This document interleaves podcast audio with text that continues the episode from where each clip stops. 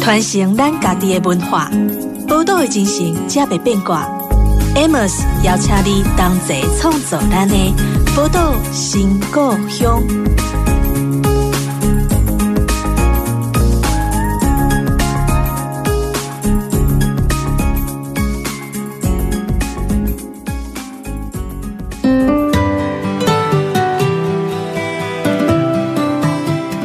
欢迎光临宝岛新故乡，我是 Amos。那今天我们邀请的大来宾呢，他现在工作的地方呢，跟我之前的工作也稍微有点渊源。就是当这个地方前身还叫做旗东诗社的时候呢，我那时候的公司呢，也是负责营运那边的咖啡厅、餐厅，还有他的文创书店啊。我其实我就是一个从小就在写诗的人，所以那时候突然发现，哇哦，台湾居然还有个那么大栋的漂亮的房子，专门在。做以诗为主题的一个文创基地，就觉得哇，真的太棒了。那呃，后来这个地方又变身成为台湾文学基地，好，所以今天我们邀请到的就是台湾文学基地的主任黄兰燕。我们请兰燕跟我们的听众朋友打个招呼好吗？嗨，Amos，还有宝岛新故乡的听众朋友，大家好。对啊，我想兰燕能不能跟我们稍微聊一下，就当初是怎么样的状况下，就是。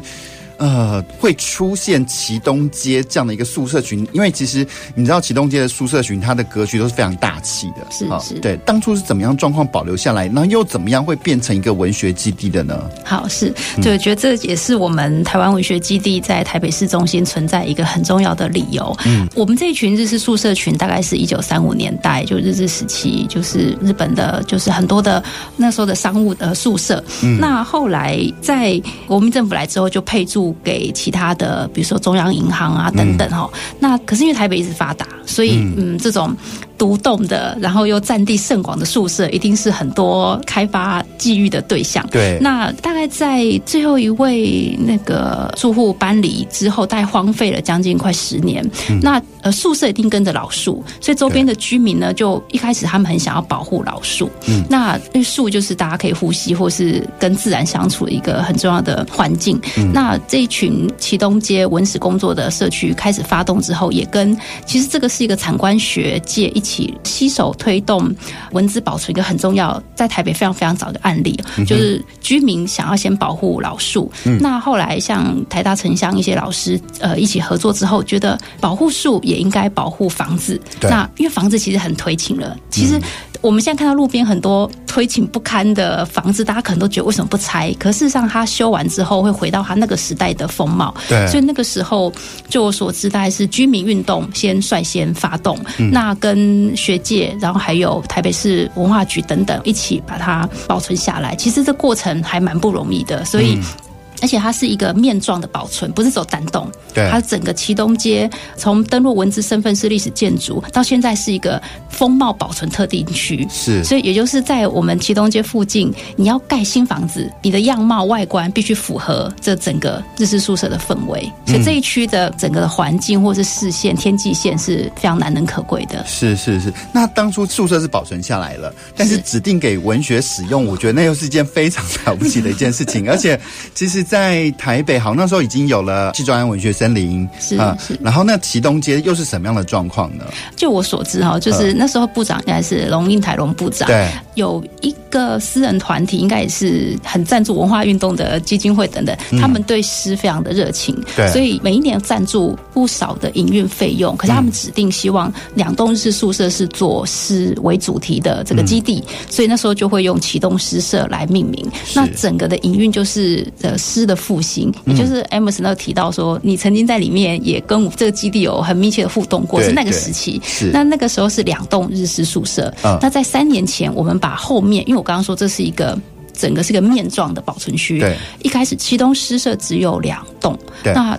在三年前才开始把后面五栋又修完，然后我们整个打开七栋，所以转型成台湾文学基地。那当然，文学就是我们文学馆责无旁贷的这个任务，这样，所以就是，是就是由我们在台南的国立台湾文学馆，就是这是我们的馆舍。这样是是是。那因为那个台湾文学馆在台南嘛，那现在变成台湾文学基地，那它跟台湾文学馆的分工又是什么样子的呢？对，因为我们台北分馆也是在，我不知道大家还记不记得两年前。前就是台湾文协百年的时候，是。我们文学馆升格，也谢谢那时候很多长官支持，我们是从四级单位变成三级，所以终于在台北有一个派出单位，就是台北分馆，嗯、就是有个正式的组别落脚在台北。是。那呃，我们那时候也一直在想，跟本馆的分工应该是怎么样善用首都的地利之便等等，所以台北分馆虽然腹地不大，那我们跟本馆会用一个前店后厂的概念，也就是说，文学馆今年也二十周年了，我们文学馆本身有非常强大的研究能力，是好研究人员，然后典藏品也十四万多件，哦都在台南，重中之重，嗯所有的文学能量研究跟开展都在台南。那台北会变成一个橱窗的概念，就是台北是首都，那有非常多的资源，然后各式各样艺术的、跨界的、新发生的都会在台北。那文学可以作为怎么样的触媒，跟台北环境里面有的很多资源去做碰撞。嗯，所以我们呃台北分馆会是以这样的任务，就文学的跨域，然后文学的各种实验，那还有国际交流为整个发展的重心。而且因为台湾文学基地这一块基地呢，其实它有很多。啊，我觉得交通上的便利啊，第一个它离捷运站，我记得是不远的，走一下就到了。是，然后又离华山好像也不太远，非常近。对对对，所以其实这边去逛一圈的话，就可以完成了一个台北的文化小旅行啊。是是是。对啊，那在推广文学哦，其实有很多不同的层次嘛。我想说，台文馆应该有它锁定的层次。那因为锁定不同的层次，锁定的客群不同啊，TA 不同，那它。推广的手段应该也会有些不一样。那台湾文学基地是朝着什么样的层面想要去推广文学呢？是是，因为其实这个问题呃确实不好回答。就是它会是一个博物馆在经营的时候，大概每个月都会大家拿起来讨论，或者要一直去思考的一个一个答案。这样，是很多时候是。我们不是求答案，是求这个思考的过程。嗯，那台北分馆成立之后，我们也在想，就是文学的日常会是，我觉得启东诗社跟本馆，或是我们说现在台湾文学基地跟本馆很大的不同。嗯，因为。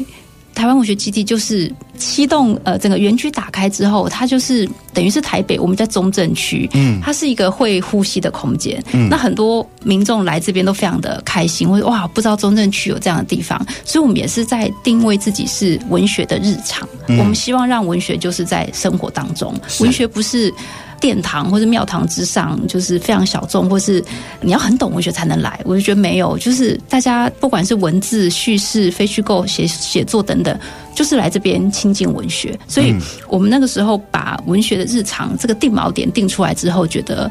这个是文学可以跟大众交朋友的一个基地。嗯哼，所以他的如果是他面对呃面对我们的日常日常生活的，面对大众的话，他应该是比较想要去吸引一些也许还没有被接引到文学这个 疆域里面的人人。才对是吗？是是是，因为 我觉得在文学馆工作的人，某个程度相信文学是一种救赎，但在你有需要的时候，对他可以接住你，或者他可以帮你抒发很多情感，或者是承接很多情绪等等。那它就是一个非常就很像说人的美感，如果被扩张，当你你的美感那个细胞曾经延伸到很远的地方之后，你会很想要再体验那样的经验。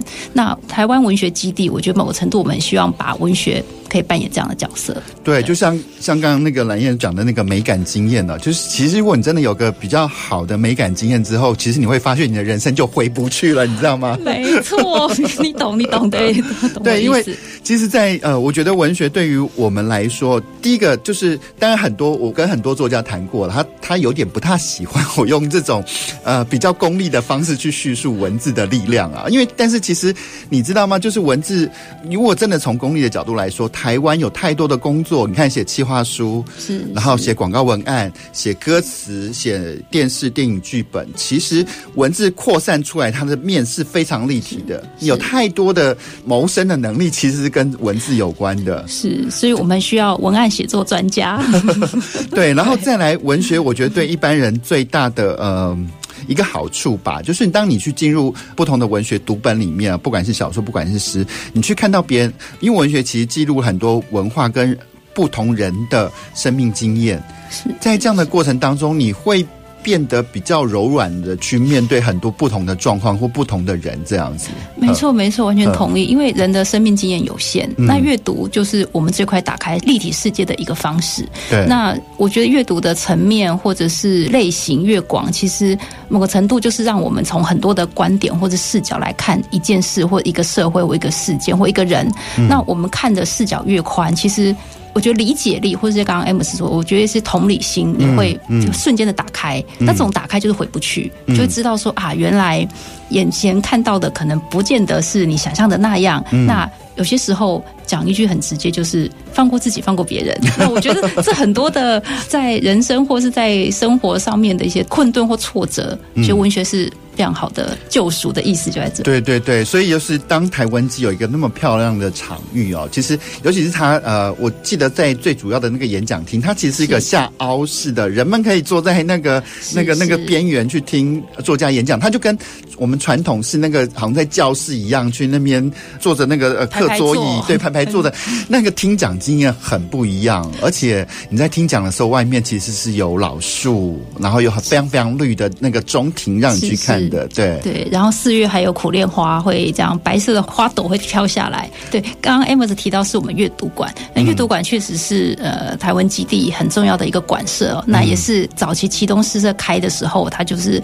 独立存在的。那以前也是。王叔明将军的故居。那其实刚 Amos 提到说，哎，为什么是下凹式的？那个其实也是跟建筑师的修复的巧思，或者是神来一笔有关系。因为王将军以前很喜欢唱戏、跳戏，所以他是甚至是空军里面。剧校的创办人，所以他像郭小庄什么都在那边有表演过。是，所以建筑师呃孙启荣先生在修复设计的时候，就想要保留一个像舞台式的效果。可是，一般人舞台是高起来，可事实上让舞台下凹，大家的眼光的聚焦反而可以比较自然或比较轻松。嗯，所以这个下凹式的榻榻米就是我们阅读馆的特色。呃，所以其实这个下凹式的榻榻米以前是是舞台本身，所以观众是坐在旁边比较高的地方是看舞台表演的，是吗？应该说，启东街那以前将军在住的时候，确实有蛮长是请人来演戏的。我们想把这样子的这个房子曾经发生过的事实，用一个可视化的硬体把它保留下来，所以才有这样的转译的设计。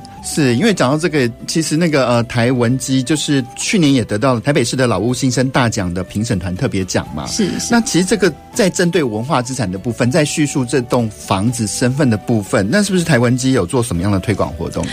哎，确实确实，因为、嗯、呃，我觉得因为文化资产现在就在我们的生活当中，也是一个日常，嗯、我们常常。走路或什么这些都会看到，而且一个城市如果没有历史建筑或是没有古迹，它其实就像一个人没有回忆一样。所以我们有时候真的是抱着使命感在做老房子的维护或者是抢救啊、整理等等。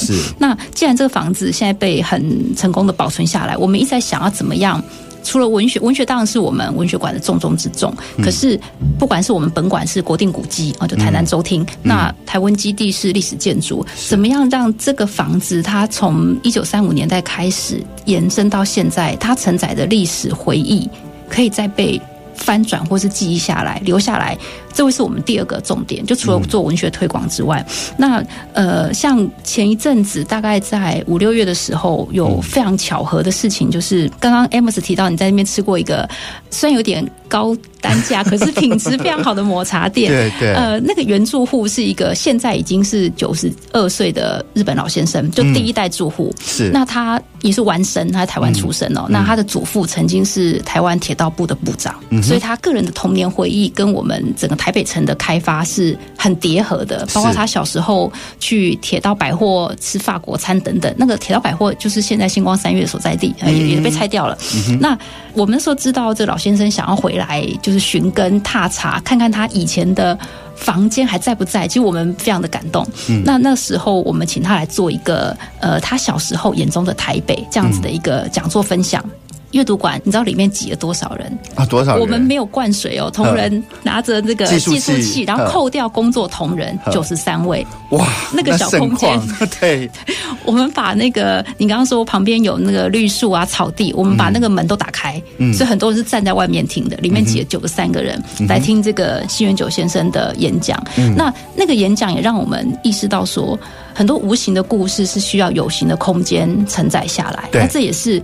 我们现在常讲做文化资产，不要每一间都卖咖啡，是这样的。你要把透过不管是收集、口访，或者是再创作，让之前的精神可以留下来。而且，呃，那天因为是我主持，我印象非常深刻。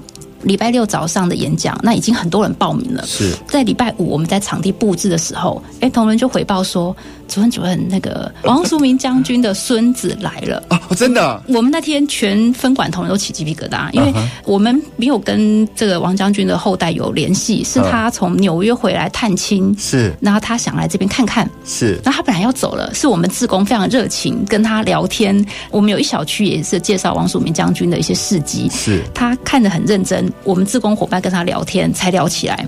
那我们火速下去跟他交换了一些联络方式，然后跟他聊天。也就是说，这个老房子在二十四小时之内，嗯，串起了日治时期跟民国时期的原住户的故事。是，我觉得老房子的灵光。偶尔就会在这种时候照射到我们这样子，是没错。其实像我觉得蓝燕对于就是有文字的历史建筑在讲的这一段，我觉得其实是非常重要的。因为现在台湾很多整修老房子，之前也曾经发生过，就是很多人针对他们的就是去脉络化这件事情。嗯、虽然这个老房子保留下来，现在做了新的用途，可是它原生的身份还有历史的印记，应该也要被保存下来才对。不然的话，就是你用一个浓墨重彩，就是大笔一挥就把它全部盖下去，完全把它历史。痕迹给抹掉的话，哎，其实保留老房子，它给我们的意义，或是要带给我们更多的一些历史课，到底在哪里呢？这是我们要应该要思考的。不过聊到这边，我们稍微休息一下，稍后再回到我们的节目当中。传承咱家己的文化，报道的精神，才袂变卦。Amos 邀请你同齐创造咱的报道新故乡。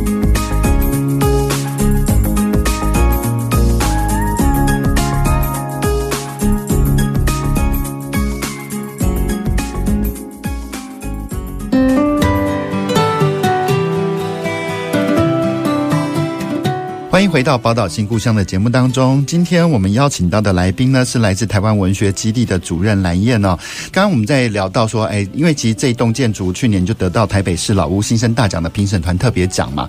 那呃，也针对文文化资产的这个部分呢，也的推广，也跟我们讲了一些台湾基是怎么做的。但我自己注意到台湾基还有另外一件最有趣的事情，就是作家驻村，因为。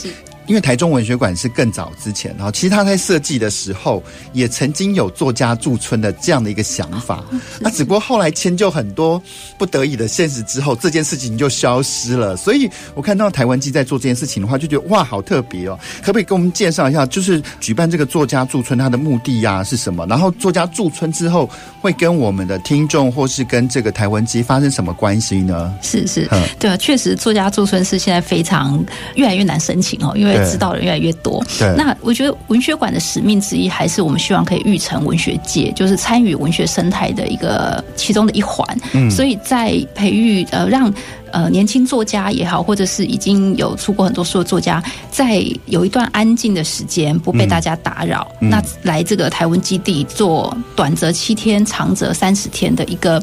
可以说是闭关式的，或者是跟外在隔绝的一个环境哦。我们希望提供这样子一个空间。是。那呃，当然，我们所有的的资源也是国家的哈，所以作家来这边驻村也是有一定的这个，我们希望有一些公共性这样子。所以每个礼拜，好，他作家，我们希望邀请作家可以跟读者近距离的面对面做互动。嗯。那我们后来私下跟一些作家讨论或者聊天，他们觉得嗯。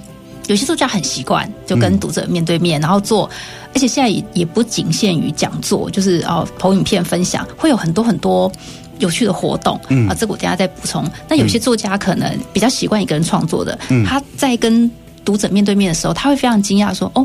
原来读者的想法是这样，他甚至有一些是他作品已经快完成，即将要出书的，他会因此而修改他的一些方向或者是结局等等，这个我们都听过。所以他会把还没有完成的作品先在台湾记里面跟读者分享，如果他愿意的话。对，我们每个礼拜的驻村作家的活动不限任何形式。嗯，那我们驻村是每一次的征件都有主题，可是我们也开放，如果你是已经有将近完成的作品，只是想要做最后的，就是呃，你的作品呃，应该说品质也好，或就是我们因为是评审制，呃，只要你提出来的作品是竞争之下是脱颖而出的，嗯、那即使你没有针对这一次的征件主题，我们也是欢迎的。嗯、那所以确实有些作家就是在跟读者面对面的时候，哎，他觉得嗯，可能可以怎么修改也不错。所以驻村带有两个意义，一个是回到文学圈，就是我们希望让作家有更丰富的体验，然后在日式宿舍。那第二个当然是对，也是对大众，因为我们在做文学的推广，文学的日常，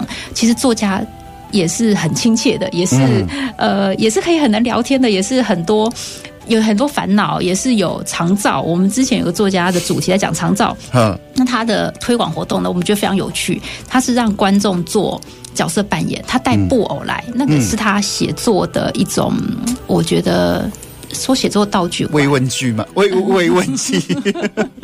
对，呃，就是他让观众扮演很多的角色，你可能是生病的人，你可能是护士，你可能是邻居、亲戚，你是照顾者本身。嗯，那在这样子的创作中，就像这就像我们刚刚第一段聊的，嗯，借由这样的活动，观众同理了很多不同的角色。嗯，所以我们慢慢的，因为我们驻村大概是。两年多了，慢慢有观众是驻村活动的粉丝了。啊哈啊哈，对，因为还有作家是在做舞蹈书写，嗯，所以他的活动就是带观众去我们的园区跳舞。嗯，那我们园区就是除了老房子之外，我刚刚说也是因为老树保护下来。对，我们园区有十六株受保护老树，是，所以作家就带着观众在园区里面做肢体的伸展等等。是是，我觉得这个画面非常的美丽。是，呃，杨双子算是第一位的那个驻村作家嘛？可是其实我看他好像之前也。申请掉了，好像西班牙，好也到西班牙到国外去驻村，我就觉得哦天哪，这个对作家真的是一个很难得的经验。那因为我现在目前看到的大部分都还是台湾的作家去申请驻村，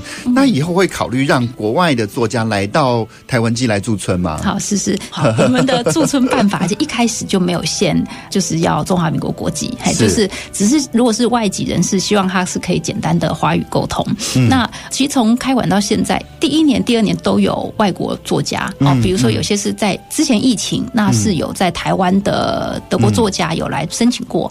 那刚结束也有一个是纽约的作家。嗯，那比较特别的是，在今年，因为现在是八月哦，我们在呃六月底在甄选今年秋季的时候，嗯。呃，三十几位里面就有十位是国际作家，哇！加拿大、美国、香港，嗯，呃，意大利等等。嗯嗯、那三十几位里面有十位，那最后的甄选的话，十位里面加上备取有四位。是外国作家，嗯哼，对，所以我觉得，呃，这个驻村的台湾基地的能量慢慢被看到，然后还有再加上今年台湾馆二十周年，其实做未来把台湾文学做国际交流、国际推广是下一阶段的使命，好，所以我们也积极的把简章就是做语言的翻译，哈，然后也透过那个驻外单位或者是我们自己发行的 newsletter，嗯哼，英文报就发行到很多的国际的文学社群里面，对，所以。慢慢的结果已经看到了。对对对，我觉得让世界走进台湾，跟让世界看见台湾都是很重要的事情。而且，其实我觉得像文学作家，不管是文学作家或 NGO，他们都有一种柔性的力量。你用这种方式把台湾传播出去的时候，其实比很多生硬的政治手段更有用。是是是，就是文化是种子，文学也是。嗯、对，如果文化是种子，文学应该是一个非常好散播的。一种方法，对，柔性的力量了哈。那不过我自己觉得说，在做很多展览当中，文学展览是一件很麻烦也很吃力的事情。是是，因为什么？你看，我们那时候就是在讨论文学展的时候，文学展到底应该长成什么样子呢？因为如果你都只展文件的话，那好像是个文件展，而且还有很多的。展览如果说就是永远都只是一个输出的看板，或者是它是关在玻璃盒子、亚克力盒子里面的手稿书，对对，或者手稿对书，你都觉得说有点隔靴搔痒，你知道吗？对我们来说，哈，对啊，那台湾其实怎么样去做这个展览题目的挑选，还有他是怎么样去做这个展览的策划的呢？是是，Amos 问到一个我们工作上最大的挑战。前面可能很多都是好玩的地方，对，对。那文学，因为它是一个文字啊，嗯、那现在其实我觉得大家可以观察一下，我最近因为通车的关系，就是搭车、等车、坐捷运，甚至走路，每个人都在看手机，好，已经是视觉化的思考了。或是从一九九五 i 世代第一支 iPhone 生产之后的一九九五年，大家都是视觉化。那可是我们又同意文字的力量，它是有的。好，那这中间这个 gap 要怎么弥补或怎么拉近，那就是我们文学馆的工作。嗯，那呃，刚刚先回到您第一个提问说，哎，对，我们怎么挑选展览？哈，那因为在台北台文基地，它就是首善之都，它有。刚刚说它有很多资源，嗯，那我们在选题目的时候会尽量用文学跨域的方式，比如文学跟舞蹈、戏剧、电影、舞台剧的对话。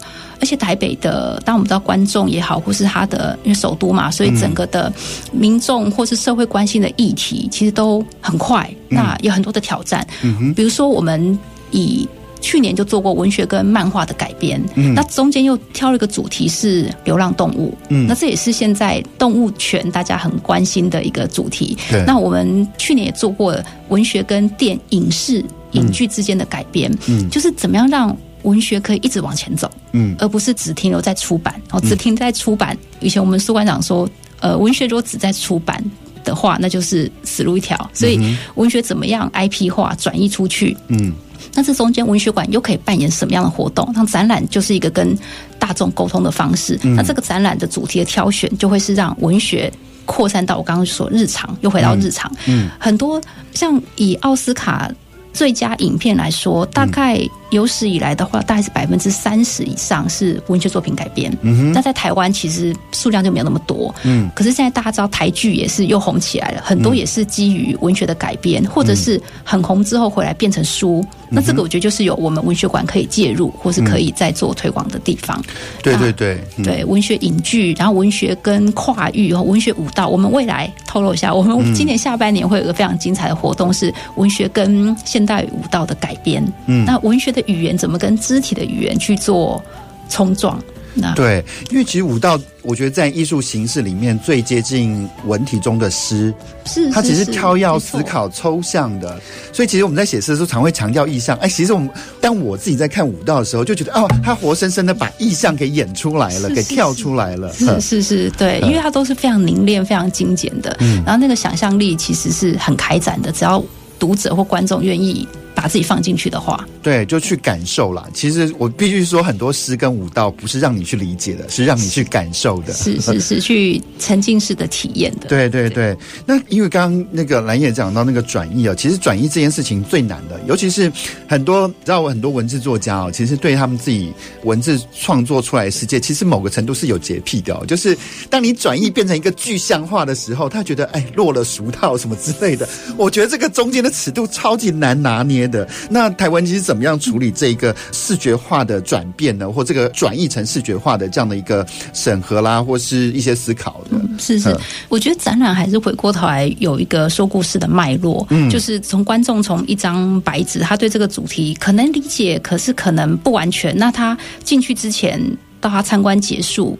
的这段结束之后，他带着什么样的记忆点回去？我觉得这是在我们策展的时候，就是一直念兹在兹的。就是坦白说，也不能强求他记住所有我们要说的事情，因为我们每一个主题都可以是大学的一个一学期一门课了，一门课，对对对。所以，可是我们又在讲文学的动人、救赎或者是日常，我们都希望观众看完展之后，他只要带着一个想法。就够了，那多的都是我们赚到的。所以，比如说我们在办《浪花台流》在讲影视改编的时候，我们就只要希望让大家知道说，哎，很多的电视剧你看到的，我们的追剧的都是来自于文学文本改编。那文本，如果你觉得这个影剧好看，要不要回过头来看看文学本身？因为它的文字的力量跟画面又是不一样的。对，所以我们当然会有很多的推广活动。那回到。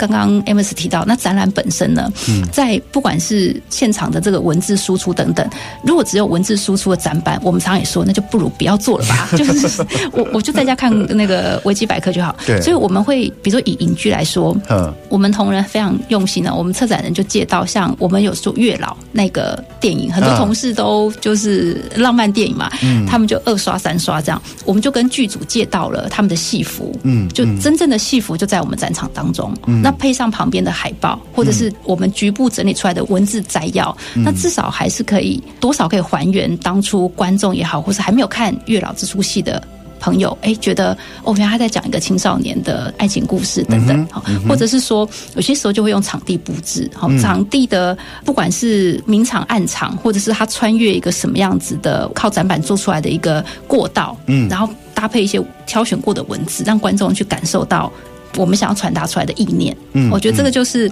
最难的，是把文字的内容而不是语言体验出来，像。都市传说，嗯，他就在讲说，都市传说到底真的还假的，对不对？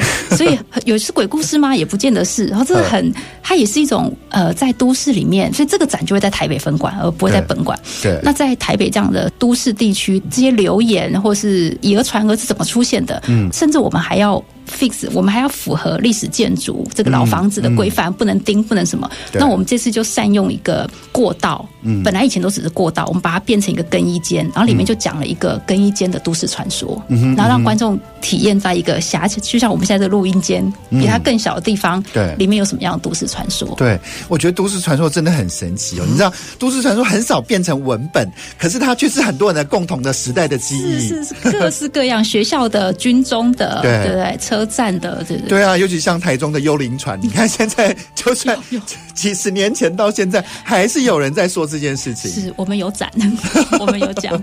对，对，没错。其实很多那个呃，我觉得刚才这个都市传说，其实某个程度它就是市民的集体记忆。是，他怎么样把集体记忆再现，而且翻译成一个展览的形式，让你去感受到这些。有趣的地方，我觉得是传说无所不在，这样。对对对，好，聊到这边，我们稍微再休息一下，稍后再回到我们的节目当中。传承咱家己的文化，报道的精神，才袂变卦。Amos 邀请你同齐创作咱的报道新故乡。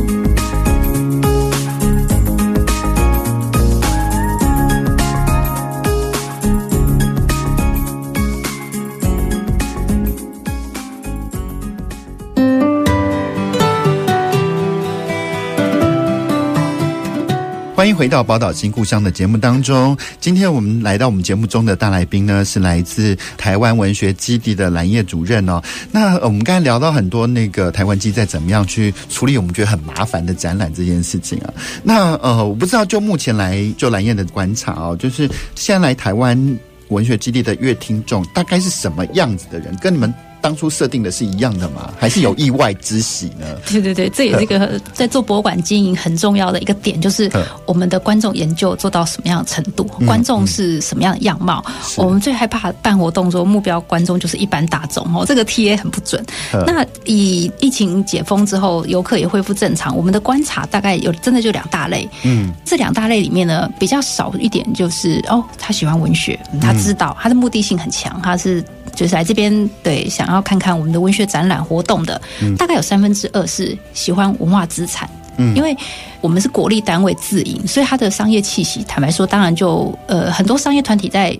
我觉得商业团体也是一种民间力量，嗯、民间力量参与呃老房子经营，我觉得那是很值得敬佩的。嗯、那只是说他们民间经营有民间的压力，那我们对他会商业比较多。对对对，那是他们的要。我觉得那个要横平来看，他他们也很辛苦。那我们是国立单位在经营，所以整个园区的氛围也好，嗯、或者是刚刚说的活动文学性，还有老房子的保存，或者是我们在做环境教育的这边，就会比较多一点文化性的这个本体。嗯、所以呃来。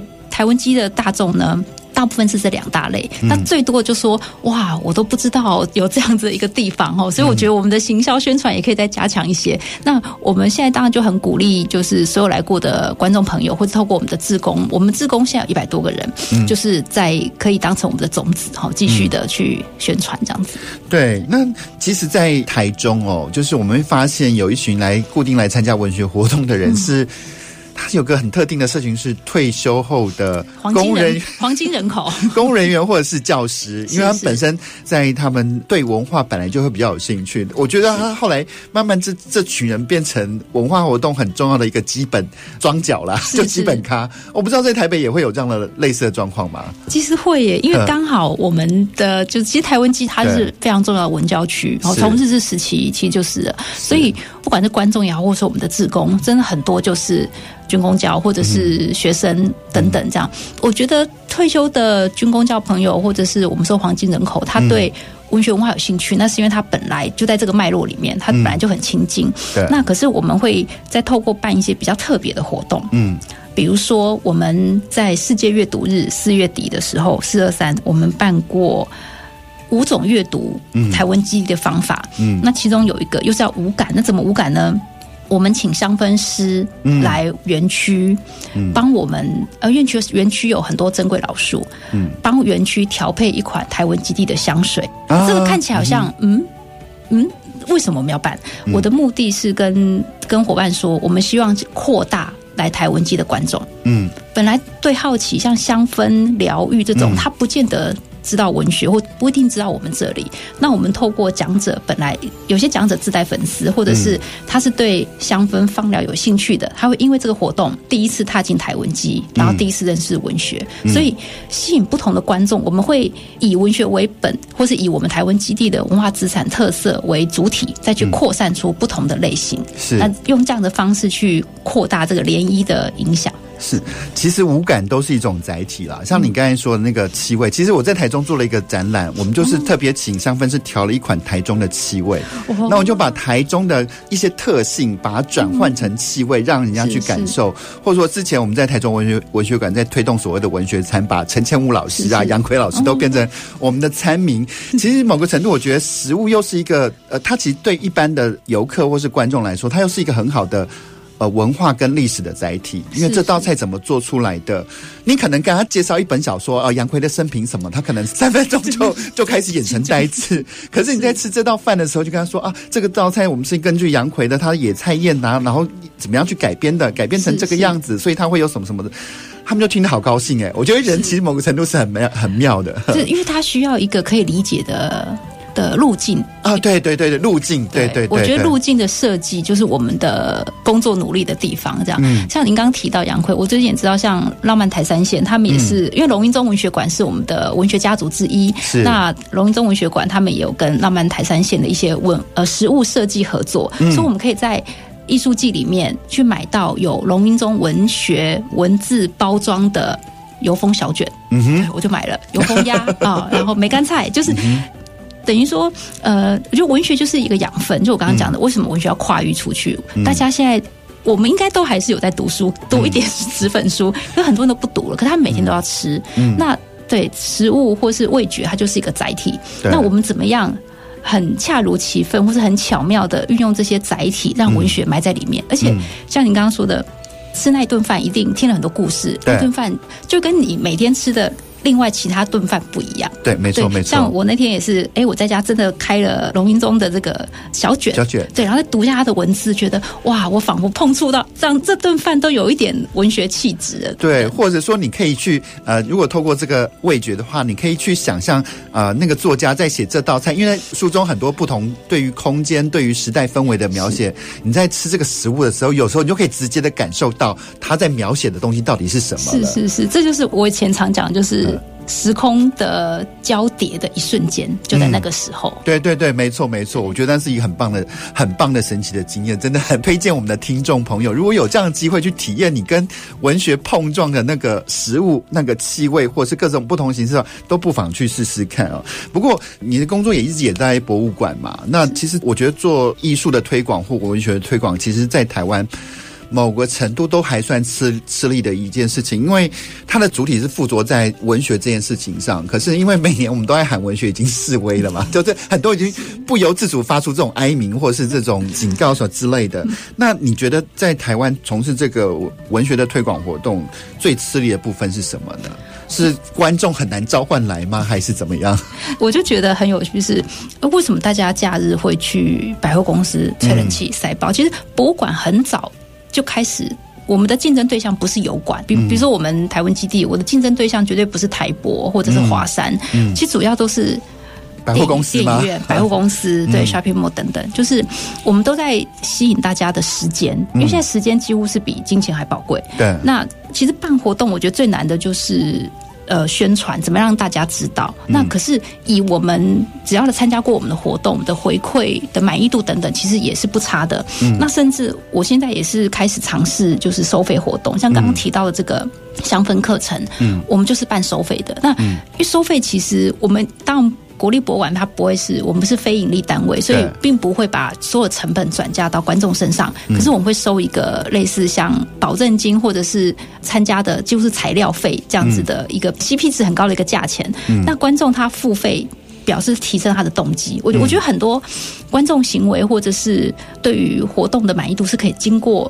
巧妙的设计的哦，这个设计不是不好的意思，是说，比如说我们啊参加费用两百块，嗯，那观众缴了这个钱，他就会先判断说，我他自己是不是真的有意愿，嗯，哎，我是真的喜欢这个活动，他会多想个一分钟，嗯，那他报了名之后，时间到了，他一定就会来，因为钱已经缴了。那既然你花了钱，花了时间，你在现场这个两个小时、三个小时里面。你会全心投入，嗯，也不想让这个钱丢到水里面，嗯。那所以，相较于免费活动，我们现在其实还蛮常会开始试办这个付费的活动。那当然都是蛮低的这个材料费的等级。那再来一个就是，刚刚 Amos 提到说，对啊，办活动最大吃力的是什么？我觉得是我们要一直去想很多活动的丰富性，嗯，比如说。走读，现在大家都在办走读，文学馆也在办走读。嗯，那我就跟同仁讲，我们办走读跟华山哈，或是跟其他的有什么不一样？嗯，我们可不可以从我们是文学馆，可不可以从阅读开始？嗯，然后再来共读，嗯，再走读，这走读三部曲。其实走读是用双脚去认识实体的空间，对，或是去印证文本。对，我们的走读其实是跟。我们的基础是在文本的，是，所以我们呃台湾基地有长期在经营城东的文学走读，嗯，从台湾基地出发，怎么走到李国鼎故居，然后再走到东门市场，然后还有一些比较有特色，曾经都被不管是苏国治也好，或者是白先勇写在他们文学经典里面的这些味道、场景、地景，对，有些还可以辨识出来。那这个也是我们。台湾基地转型以来一直在累积的一种活动，因为因为这个文本是需要每一次不同的走读老师或是我们同仁在整理资料，还要他需要层层叠叠一直累积。嗯，我觉得蓝燕的观察非常敏锐哦，就是我相信很多在讲要推广活动人才发现我们的竞争对手是百货公司的人 都会。啊！一阵一阵一阵冷战哦，等于就是我们在跟资本主义抗衡了。不过这我觉得某个程度才是实话，因为就是因为时间会有排挤效应嘛。是是。那不过我刚刚蓝燕也提到那个收费的问题啊，那其实是我自己还有我的朋友们，很多独立书店的朋友们，他们一直常常在办活动的一个困扰，就是刚刚提到收费的问题。因为独立书店这民间在一定是收费活动，他才有办法去平衡他的那个，他他毕竟就不是公家机关，他必须要将本求利。可是他们当他面对很多公部门办的免费的文学活动的时候，他们常常会有点招架乏力的感觉。是，大家有免费就去免费了。对对对。可是其实收付费，我觉得对于呃观众来说又是一个很重要的事情。而且就是我们在办活动的过程当中，常发现哦，其实你付了费报名的观众，他那天 no show 的。几率就小很多，是是是。但如果是免费活动的呢？大概可能报个十个，可能来个五个。一半，对，而且这个从南到北是递减的，就是台北如果是免费活动，可能就是一半会 no show 这样。嗯嗯嗯，对，就是然后再来就是，如果说如果我们要让文学有价，就是你要知道这整个生态系，那我们要养养出版社嘛，要养文学家。呃，很多人都觉得文学家的演讲就是。好像是一个免费的公共财的感觉啊，就是其实很多人愿意去，可是要付费的时候就开始会思考说啊，那我不如去百货公司好了，或怎么样？我就觉得在台湾哦，就是文学活动收费这件事情是我觉得比较要谨慎以对的。还有，我不知道说蓝燕怎么。看待，譬如说好了，就是民间办这些收费活动，跟公部门在办这些免费活动，有没有分进合集的可能性呢？哦，是是是，对，当然，因为我说刚刚说我们不是盈利团体嘛，哦，那可是我们也因为就刚刚说的一些原因，嗯、呃，如果没有一些付简单的这个材料费等级的话，嗯、那民众等于是我们活动效益也不会太好。嗯，好，那现在。问题来了，就是我们会不会排挤到别人？对，好，就像以前我我在别的博物馆工作过，我们也会想说，民间有办，那我们要到底要做什么？嗯，所以。我觉得其实公立博物馆是拿纳税人的，就是大大家的这个公堂。那其实我觉得我们要创造是一个引领的作用，就是有什么活动是我们觉得有潜力，可是民间还没有开始办的，我们来做一些实验性的发展的开展。对，就是民间可以做，我们就不要做。那可是民间，比如说一些风气还没有成型，或是我们觉得可以实验的，我我常常鼓励同仁说，在国立博物馆的工作好处就是。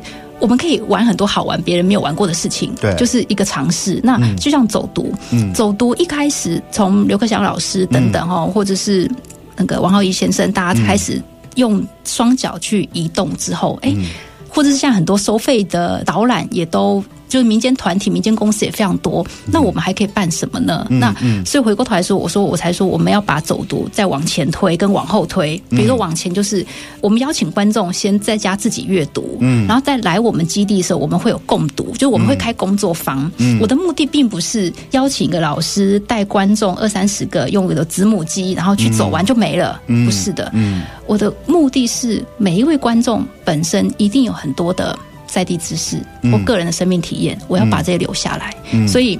我们推出的走读是从刚刚说阅读，然后来这边共读，嗯，然后去走读的时候会有工作坊，嗯，老师会带着呃学员们或者观众参加观众去用速写或是摄影或是素描的方式记录他看到的城东市场是怎么样子的，嗯，那再回来的时候我会办一个成果展，嗯，我在年底的时候会推出一个走读成果展，那这个用意又是扣回来，刚刚提到我们第二段聊到的一个结论就是刚 Amos 提到说。